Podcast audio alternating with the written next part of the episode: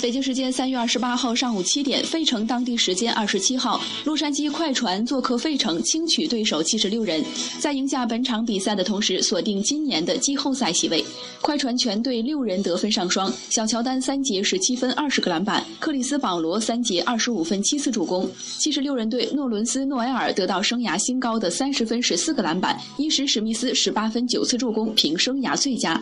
势头正盛的快船在赢下此役之后，已经豪取六连胜，球队与西部第三火箭的胜场差仅为一点五场。波特兰与马刺也紧追其后。随着四月的临近，西部球队的厮杀会越来越凶猛，每支球队都会倾尽所能打好每一场比赛。就像快船当家控卫保罗所说的：“我们所追求的不仅仅是打进季后赛，我们是为了更远大的目标而打球。”